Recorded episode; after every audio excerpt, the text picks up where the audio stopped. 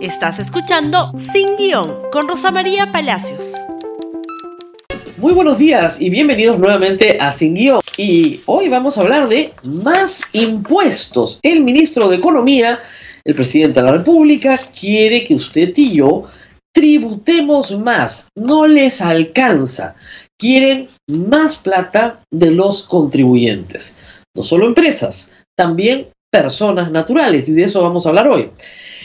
Esta es la carta de solicitud de facultades delegadas que envía el presidente de la República, en realidad la primera ministra y el señor Pedro Franque, a la señora María del Carmen Alba, adjuntando la extensión de lo que están solicitando y el plazo, quieren cuatro meses para legislar en materia tributaria. Esto, hay que decirlo, ya se había anunciado. Efectivamente, el señor Franque había dicho que necesitaba facultades para legislar en materia tributaria. Y se dijo y se puso énfasis en que lo que se necesitaba era un mejor sistema de recaudación tributaria, una mejor SUNAT, una SUNAT que llegue a todos aquellos evasores, a todos aquellos que están en la informalidad y no pagan impuestos, una SUNAT más activa, más audaz, que amplíe la base tributaria. Hasta ahí, magnífico, hasta ahí ningún problema. Pues si ustedes leen la solicitud, es mucho más grande, incluye también aspectos financieros y de reactivación económica, pero es en lo tributario donde peor se pone. Y hay que explicar aquí varias cosas. La primera es que estamos saliendo de una recesión. Cuando un país está tratando de salir a flote de dos años pésimos, lo último que se te puede ocurrir es ponerle más impuestos a las personas y a las empresas. Pues eso es el plan del señor Frankie. El señor Frankie quiere modificar las tasas del IGB, del impuesto a la renta y del impuesto predial. En particular, modificar la tasa del impuesto a la renta en primera categoría. ¿Cuál es esta? Las rentas de los alquileres. Usted que con mucho esfuerzo compró o tiene o heredó o recibió un pequeño inmueble o no tan pequeño o mínimo y paga su 5% todos los meses al Estado peruano, porque es formal, usted va a tener que pagar más impuestos. Esa es la gran idea del señor Frank. La gran idea es grabar los dividendos más. Ah, es que los reciben los grandes accionistas. Los grandes accionistas son hoy las AFPs. Va a grabar nuestros fondos de pensiones con más impuestos. Y también, por supuesto, hay que grabar a los que trabajan, a los que trabajan formales a los que trabajan en cuarta y quinta categoría, es decir, trabajadores dependientes y trabajadores independientes. Usted que ya paga entre el 15 y el 30% de lo que gana, bueno, le queda corto al señor Frankie, él quiere más. Y todos tenemos que pagar más para hacer que no estamos muy seguros. Porque no es que el Estado peruano no tenga ingresos, es que el actual Estado peruano no lo sabe gestionar. No es que las regiones, las municipalidades no reciban nada, reciben y no los pueden gastar. Pero al señor Franke se le ha ocurrido que tenemos que recaudar más para gastar no sabemos muy bien en qué. O sea, quiere darle eh, pensión 65 a todo el Perú, pero para eso tiene que morder los fondos de pensiones, ¿no es cierto?, a través de grabar las acciones en las que los fondos de pensiones invierten. Inmediatamente han habido algunas primeras reacciones. Vamos a ver reacciones primero de congresistas. Carlos Anderson, que es un conocido economista, congresista del grupo Podemos, ha dicho que se opondrá a que el gabinete Vázquez tenga facultades legislativas en materia tributaria. Ojo, el señor Anderson es de los que le iba a dar facultades, eh, perdón, le iba a dar la investidura a la señora Mirta Vázquez hasta que el presidente salió con el cuento de estatizar, del cual vamos a hablar más adelante. Pero ahora ha dicho que con este proyecto de ninguna manera. Y no solo ha dicho que se opondrá, ha dicho que va a hacer campaña para que de ninguna manera el Congreso le dé facultades en materia tributaria a este gobierno. Porque lo único que va a hacer es poner sobre nuestras espaldas mayores obligaciones tributarias en un momento de crisis. Lo mismo ha dicho la señora Rosángela Barbarán de Fuerza Popular. Si el presidente es capaz de pedir estatizar y el ministro de Economía no es claro en condenar ello, además obvia las recomendaciones técnicas del Consejo Fiscal, ¿cómo se le podría dar facultades en materia tributaria, fiscal y financiera? Es una muy buena pregunta. Pero no solamente los políticos, uno podría decir que Fuerza Popular está en abierta oposición al presidente. No podemos, ¿ah? Pero sí Fuerza Popular. Son también los economistas. Diego Macera puso esto ayer en el Twitter. Siempre hay espacio para mejoras tributarias. La simplificación de regímenes, por ejemplo, es un paso obvio, pero hay que cuidar la predictibilidad. Al final del día, la política tributaria que más recauda es el crecimiento económico. Los demás son decimales. ¿Qué quiere decir esto? Que el ministro de Economía tiene que invertir su tiempo, su esfuerzo en hacer que crezca la economía. Si crece la economía, él recauda más. Si su presidente dice que va a estatizar el camisea, no vamos a crecer nada. Nadie va a invertir nada y no va a recaudar nada. Finalmente, Luis Arias dijo lo siguiente en Twitter también.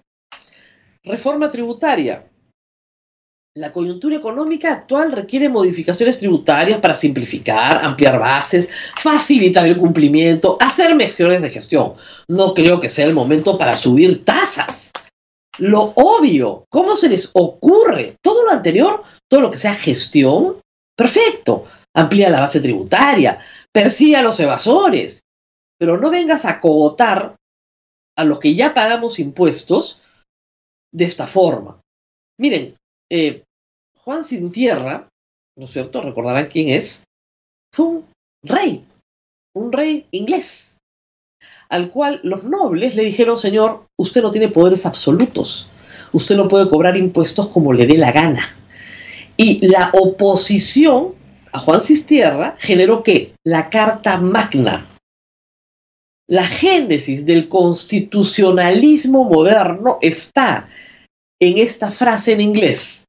No taxation without representation. Es decir, a mí no me graban en mi patrimonio, en mis rentas, sin que yo esté representado. Por esa razón, por esa razón, materia tributaria es materia de ley. Es decir, los impuestos se crean por ley. El Congreso puede delegar en el Poder Ejecutivo, y de hecho lo ha hecho muchísimas veces, la creación de impuestos, la modificación de la ley, etcétera, etcétera, etcétera. Pero en esta oportunidad no estamos representados en ese ejecutivo que quiere estatizar, en ese ejecutivo que quiere hacer otras cosas. Ojo, se está pidiendo también permiso para modificar las tasas de IGB. Y también se está pidiendo permiso para modificar todos los impuestos municipales o de administración municipal, incluyendo el predial es un masazo a las personas naturales lo que está pidiendo el señor Franke. Un masazo. Y por supuesto también a empresas que vienen de una situación crítica, porque el año pasado, no sé si se enteró, hubo una recesión. Yo no estudio economía, pero creo que a los economistas les enseñan que tú no ahogas a los contribuyentes saliendo de una recesión. Cuando la economía empieza a crecer, les tienes como el fuego, ¿no? Soplar un poquito de oxígeno para que se eleve un poquito la llama y tú puedas recaudar un poquito más. Pero si tú lo tapas, ¿no es cierto? El fuego, lo tapas, no, no, va a crecer, pues. Nos están poniendo, ¿no es cierto?, una torre de impuestos encima. Por supuesto, el, el, perdón, el legislativo es el que tiene que aprobar la delegación de facultades. Por supuesto que los decretos legislativos los aprueba el Ejecutivo y entran en vigencia al día siguiente. Y de ahí los tiene que derogar el legislativo si son una barbaridad. Y es verdad que el legislativo propone leyes pésimas también. No estoy diciendo que el legislativo legisle mejor. Pero francamente, en este momento, hacer una propuesta de elevar tasas a gente que ha perdido todo lo que ha perdido, que ha tenido que vender su AFP, porque retirar las cuatro UITs de la AFP para millones de peruanos ha significado descapitalizar su fondo para poder comer. Ahora viene el señor Franque a pedirnos más impuestos. Porque era rico. O sea, tener un pequeño inmueble que alquilas y que por formal vas y pagas, ¿no es cierto? De todo lo que obtienes, suponte que obtienes mil soles, le pagas 50 soles todos los meses al Estado, el Estado quiere más. Más. ¿Cuánto más? Ah, no sé. Dame cuatro meses para pensarlo. ¿Para hacer qué? No sé tampoco. Tengo un presupuesto que todavía no se aprueba para el próximo año. Tengo planes, ¿ah? Pero no sé cuáles. Es que me he comido mis ahorros, ¿no? Entonces ahora necesito más plata. La gente no quiere un bono, señor ministro, quiere trabajo. Trabajo. No reparten subsidios cuando la gente lo que quiere es trabajar. Y si quiere reactivar la economía, no nos reviente con este masazo de impuestos que quiere poner, que espero, de verdad que espero que en estos términos, en estos términos, sea rechazada unánimemente por el Congreso de la República. Y estas pésimas noticias económicas, por supuesto, comenzaron a agitar nuevamente. El fantasma de la vacancia. Porque ayer el eh, ministro de Economía trató de explicarnos qué quería decir nacionalizar. Pero como cayó tan, pero tan lejos del diccionario de la Real Academia, pues no ha sido muy creíble su explicación. Keiko Fujimori aprovechó la oportunidad para lanzar estas declaraciones. Cada día queda más claro que Pedro Castillo y su gobierno tienen un doble juego para imponer su agenda de izquierda radical. El problema no termina con Cerrón ni con Bellido. El plan de dinamitar las inversiones viene directamente desde la presidencia de la República. Y ese doble juego quedó en evidencia claramente esta semana. No hay que ser ingenuos. Aquí no hay ninguna contradicción. Castillo tiene el doble juego perverso de la izquierda. Mientras el gobierno se presenta suavecito en el Congreso, el presidente ataca con todo reafirmando su política de estatización. Si fuera una contradicción, la premier Mirta Vázquez ya habría renunciado. Ella es solo una pieza más en el juego político del gobierno. No puede haber confianza frente a la mentira. Hay otras formas de beneficiar a todos los peruanos sin destruir la inversión. No puede haber confianza frente a la mentira, ese Keiko Fujimori. Bueno, podría muchos decir que ella también ha mentido varias veces, pero el caso es que ella tiene una bancada en el Congreso y esa bancada tiene unos votos. Esos votos ya se expresaron claramente por el no a la confianza, no en la cuestión de investidura. Pero estamos yendo un pasito más allá. Lo que dice Keiko Fujimori es que, bueno, la mayoría de los peruanos somos unos ingenuos, porque aquí no hay ninguna moderación. La señora Virta Vázquez no es moderada, y el plan es el de Vladimir Cerrón en el diario programa. Keiko Fujimori, por supuesto, no está sola. López Aliaga ha ido incluso un paso más allá. Y él sí habla ya abierta y descaradamente de vacancia presidencial. Escuchemos. Tenemos, que empezar de cero otra vez. Tenemos que empezar de cero. Yo estoy promoviendo la vacancia y lo digo así con todas sus letras. Estoy promoviendo la vacancia porque este señor no merece estar ahí. No merece estar ahí. Está reventando el país, está reventando al microempresario. Lo digo yo. Lamentablemente, por culpa del Tribunal Constitucional, en el Perú de hoy, la vacancia significa nada más que 87 votos en el Congreso. Yo considero que esa es una interpretación absolutamente incorrecta de nuestra Constitución y lo he dicho siempre y no he cambiado mi opinión. Pero lamentablemente es lo que hay. Si se consiguen 87 votos, el señor Pedro Castillo va a ser vacado. Parecía, con el nombramiento de Mirta Vázquez, con el alejamiento de Guido Bellido, que ese fantasma por lo menos se había alejado y se estaba ganando tiempo. Pero las medidas económicas son muy malas. Primero, estatizar o nacionalizar camisea, aleja toda la inversión privada para el próximo año. Segundo, un paquete tributario que también congela la inversión.